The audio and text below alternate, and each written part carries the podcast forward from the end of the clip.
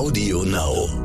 Es gibt gutes Fett, das heilt und schlechtes Fett, das killt. Und wenn man bewusst im Alltag auf gute Fette setzt, dann kann man wirklich die Tür zur Gesundheit aufstoßen.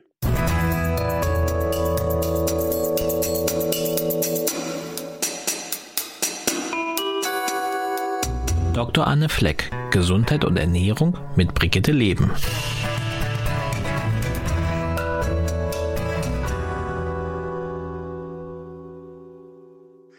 Den Fetten hat Anne ja schon ein ganzes Buch gewidmet, Ran ans Fett, legendärer Titel. Und ran gehen wir da heute auch nochmal. Und zwar auf vielfachen Hörerinnen und Hörerwunsch und beschäftigen uns speziell mit dem Thema Öle. Ähm, also, Basiswissen Ölkunde, da gibt's immer noch ziemlich viele Halbwahrheiten und Mythen und ziemlich viel Verwirrung draußen im Lande. Und wir versuchen heute ein bisschen da aufzuräumen.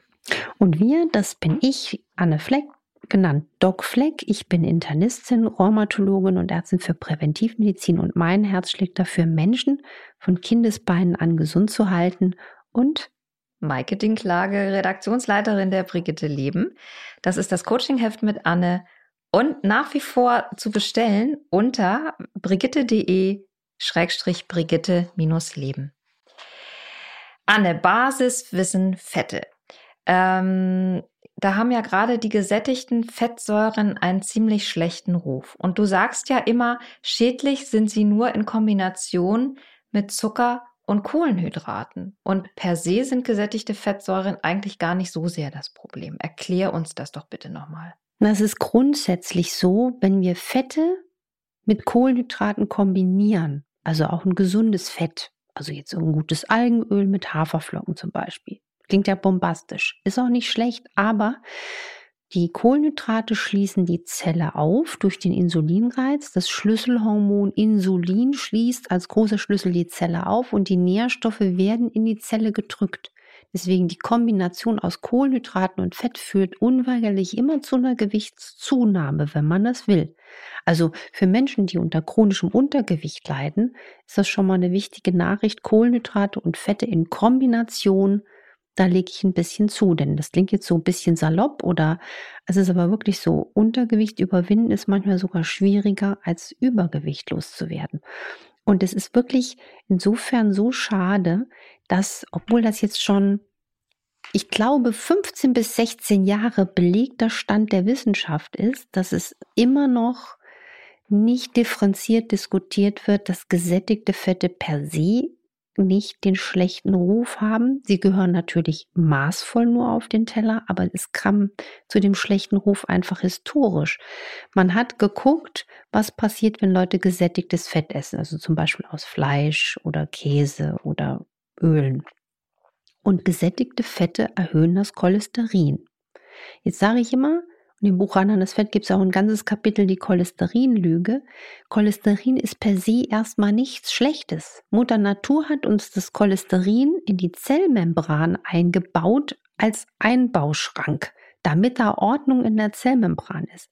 Menschen, die zu mir in der Praxis kommen und einen ganz niedrigen Cholesterinwert haben, ist ganz, ganz interessant. Das sind manchmal diese ganz, ganz dünnhäutigen, ganz schwer geschwächten, durchlässigen Menschen, die gesundheitlich nicht gut dran sind.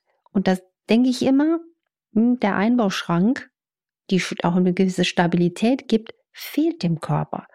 Und die gesättigten Fettsäuren erhöhen das Cholesterin. Und was damals in diesen Studien versäumt war, war der differenzierte Blick. Es gibt ja verschiedene Sorten von Cholesterin. Es gibt das sogenannte LDL, Low Density Lipoprotein, also mit einer niedrigen Dichte und HDL, High Density, hat eine größere Dichte Lipoprotein.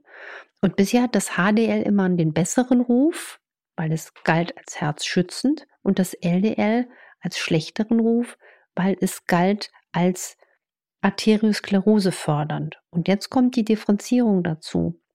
Sorry, wenn das jetzt hier so extrem lupenblickmäßig ist, aber es ist wichtig.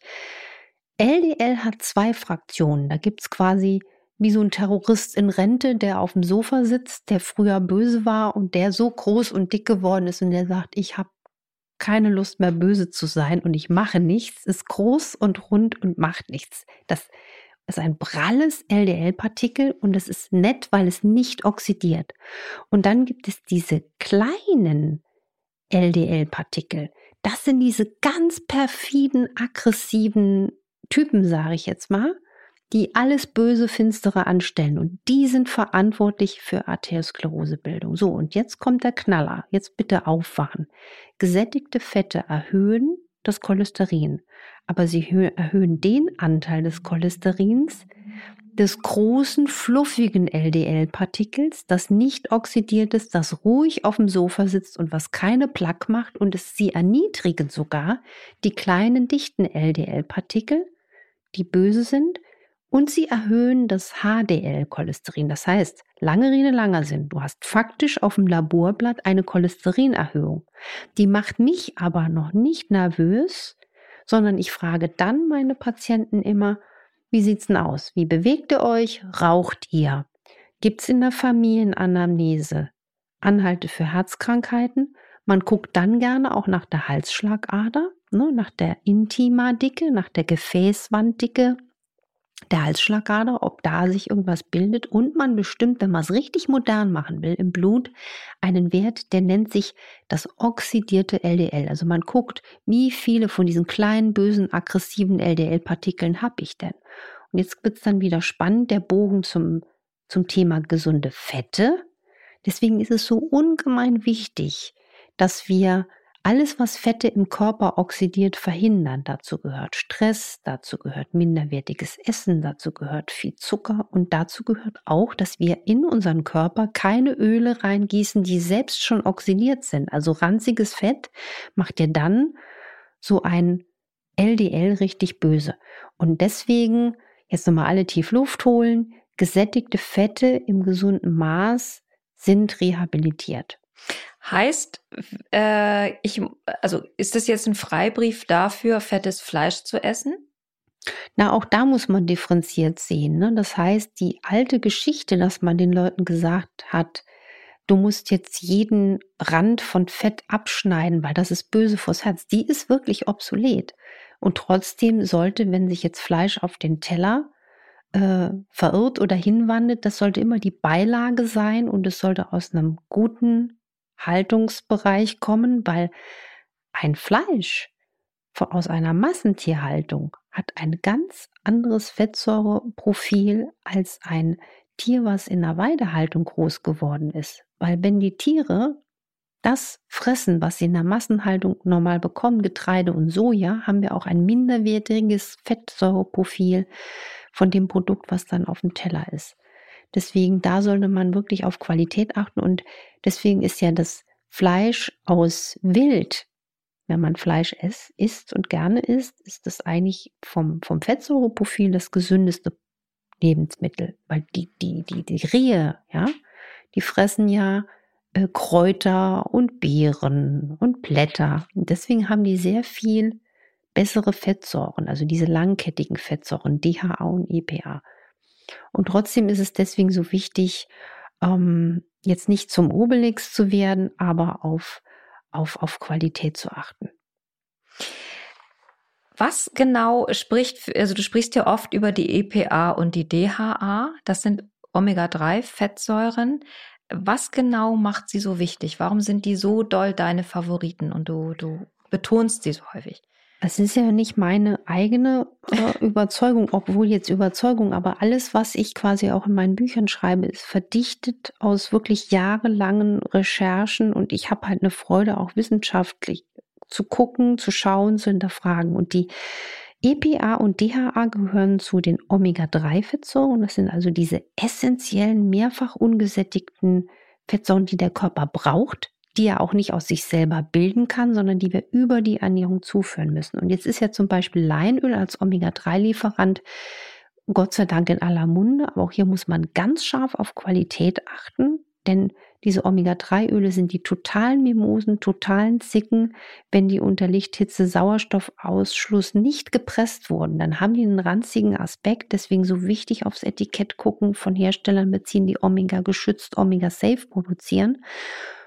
Und dann kommt aber noch der Fakt dazu, Leinöl liefert zwar dieses ungesättigte Omega-3, aber es hat nicht ausreichend diese EPA und DHA. Und das sind die ganz tollen, das sind quasi die, die Supermänner, die Superfrauen aus der Fettsäureliga, die sind langkettig und die brauchen wir für unsere kleinsten Gefäße und Nerven.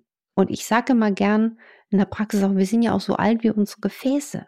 Ja, die Gefäßgesundheit ist so wichtig. Das heißt, wenn jemand nur Leinöl isst, dann fehlen ihm die EPA, DHA in ausreichendem Maß für die Gesundheit von Augen und Nerven. Und deswegen ist es so wichtig, dass man auch dafür sorgt, gerade wenn man jetzt sagt, ich esse kein Fisch oder esse rein pflanzenbetont, da bin ich dann liebevoll streng und sage, ich könnt ihr gerne machen, aber dann braucht ihr die EPA, DHA aus Algenölen. Kommen wir mal zu dem Gebrauch von Fetten und von Ölen äh, in der Küche. Ähm, da herrscht immer noch große Unsicherheit, welche man gut erhitzen kann. Ich äh, lese mal den O-Ton einer Hörerin vor. In einer Mail hat sie mir das geschrieben. Ich war sehr erschüttert über die Aussage, dass Rapsöl schlecht zum Braten sei. Ich war überrascht, dass Olivenöl empfohlen wurde, obwohl es doch nicht so hoch erhitzbar ist. Ich habe die letzten Jahre fast schuldbewusst mit Olivenöl gebraten, wenn ich mal kein Rapsöl zur Hand hatte, welches ich ganz bewusst und mit gutem Gewissen zum Braten eingesetzt habe.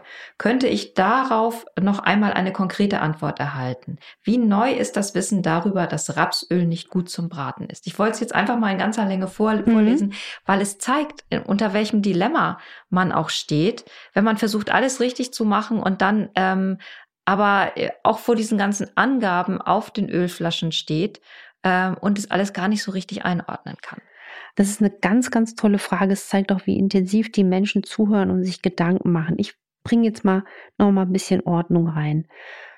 Prinzipiell ist Braten generell nicht die gesündeste Form, Lebensmittel zuzubereiten. Schon das Garen oder was mal in den Backofen schieben ist, wenn man es so sieht, sogar die gesündeste Form. Weil auch ein gesundes Fett, was man relativ gut erhitzen kann, kann man irgendwann zu so einem schlechten Fett äh, zurechtbrutzeln. Deswegen habe ich ja äh, eine Überschrift in dem Buch an das Fett, der Tod steckt in der Bratpfanne genannt. Und ähm, die Leute dachten schon, ich muss die jetzt in, in Elbe, Main und Rhein und Spree werfen. Nein, müssen sie nicht. Das Problem mit Rapsöl ist das. Es hat wenige, aber immerhin noch neun Prozent Omega-3-Fettsäuren. Wenn man jetzt weiß, dass Omega-3-Fettsäuren ab einer Temperatur von 41 Grad, sagt man, oxidieren, also kippen, dann liegt das logischerweise aus Sicht von anerkannten Fettforschern aus der Hand, dass Rapsöl nicht so empfehlenswert ist zum Braten. Und es gab eine ganz interessante Studie, die habe ich wirklich mit der Lupe mehrfach ähm, beleuchtet. Da hat man viele, viele Öle verglichen im Braten. Auch alle verschiedene Olivenöle. Es gibt ja nicht nur Olivenöl so alleine, sondern mit dem Zusatz extra Vergine. Und da hat sich gezeigt, dass man nicht nur auf den Rauchpunkt achten sollte, in diesen Studien jetzt nicht zu Hause, ähm, sondern dass auch beim Braten gefährliche Fettbegleitstoffe entstehen. Und das fand ich spannend, dass das Olivenöl mit dem Zusatz extra Vergine in dieser sehr, sehr gut angelegten Arbeit am besten abgeschnitten hat. Deswegen die Italiener das wären die alle schon tot umgefallen, nein, ähm, machen es vor, dass Olivenöl mit dem Zusatz extra Virgin eigentlich ein sehr gutes Universalöl in der Küche ist. Und natürlich ist, je gesättigter ein Fett ist, also zum Beispiel Kokosfett oder G, geklärte Butter, umso besser ist es für höhere Temperaturen geeignet. Und klar gibt es auch raffinierte Öle. Raffinierte Öle, da hat man vom Brataspekt eher mehr Sicherheit, aber man muss auch sagen, ein raffiniertes Öl ist von der Zusammensetzung des Öls, da ist kein Nährwert mehr drin. Und deswegen ist es auch nicht mein Favorit. Also lange Rede, langer Sinn. Wer Rapsöl mag, mir persönlich schmeckt es nicht ganz so gut, der kann das bitte besser für die kalte Küche favorisiert einsetzen. Ich würde aber immer noch ein, ein gutes Algenöl gerne ähm, im Kühlschrank dazu wissen und ein gesättigteres Fett zum Braten wie Kokosfett, Ghee und Olivenöl extra virgine kann man jetzt auch dazu packen. Erklär uns nochmal, was, äh, warum kalt gepresstes Öl per se besser ist oder ist das überhaupt? Das ist eine Legende, weil auch mit, mit diesem, dieses, ich habe das so häufig gehört, ich kann es aber selber überhaupt nicht begründen. Was ist das Gute an kalt gepresstem Öl? Naja, diese Samen Öl entsteht ja aus Samen, die gepresst werden und die natürlichen Feinde der, der, dieser, dieser, dieser juwelartigen Inhaltsstoffe. Also für mich ist ja ein hochwertig gepresstes Öl, das ist für mich flüssiges Gold. Weil seitdem ich das, das hat mir mal ein schwerst Krebskranker, dem es immer besser und besser ging, habe ich wirklich gedacht, ich mache es jetzt mit meinen Patienten wie mit Georg aus Magdeburg und wo ich gemerkt habe, was alles geht, wenn die Menschen qualitativ gutes Fett in den Körper bekommen. Weil Fett ist, wie gesagt, die, die, die, die Schmiere für die Zellmembran und damit modelliere ich den gesamten Körper neu. Und ähm, das Thema ist kalt gepresst, bedeutet in dem Fall auch möglichst unter Temperaturen unter 41 Grad, weil ich dann nicht schon beim Pressvorgang das Öl eigentlich beschädige. Also gerade diese Omega-3-Fettsäuren, sagte ich schon mal, das sind wirkliche Zicken, die sind so mimosenhaft, wenn die mit Licht, Hitze und Sauerstoff in Kontakt kommen und da reichen, wie gesagt, schon geringere Temperaturen, dann verlieren die ihre Qualität, dann oxidieren die, dann kippen die, dann sind die ranzig. Deswegen ist es so wichtig, dass man als Verbraucher auf Etiketten achtet, auf Herstellungsverfahren achtet, die wirklich garantieren, dass ein Omega-3-reiches Öl wie Algenöl Omega geschützt, Omega safe gepresst wurde. Dann habe ich die Garantie, was in der Flasche drin ist, ist nicht mit Hitze, mit Sauerstoff ähm, und Licht in Kontakt gekommen. Und deswegen, je frischer dann auch ein Öl gepresst ist, umso besser. Und ich finde ja die Kombination von Leinöl mit Zusatz DHA, EPA einem Spritzer Weizenkeimöl, weil es einfach das Leinöl schützt durch seinen natürlichen Gehalt an Vitamin E. Besonders fantastisch und man kann dann auch, gibt's heute ja alles fertig inzwischen, gibt's sogar mit Vitamin D Zusatz, dann brauche ich gar nicht mehr Vitamin D noch irgendwie zusätzlich zu mir zu führen. Und das ist einfach eine charmante Art, ähm, den Körper von der kleinsten Einheit der Zelle zu stärken oder vielleicht sogar Krankheiten zu heilen. was ich mir wünschen würde.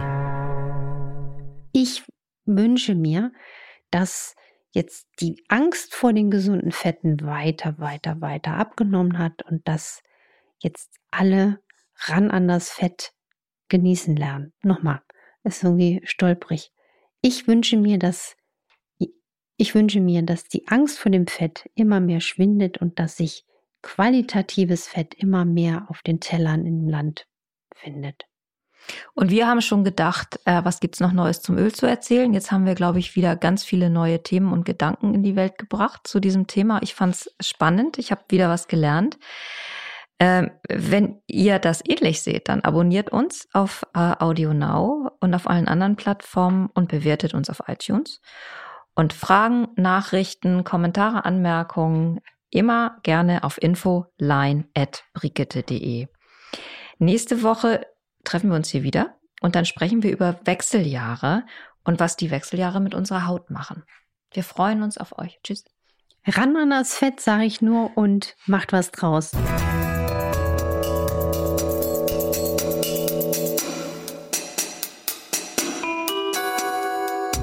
Dr. Anne Fleck, Gesundheit und Ernährung mit Brigitte Leben.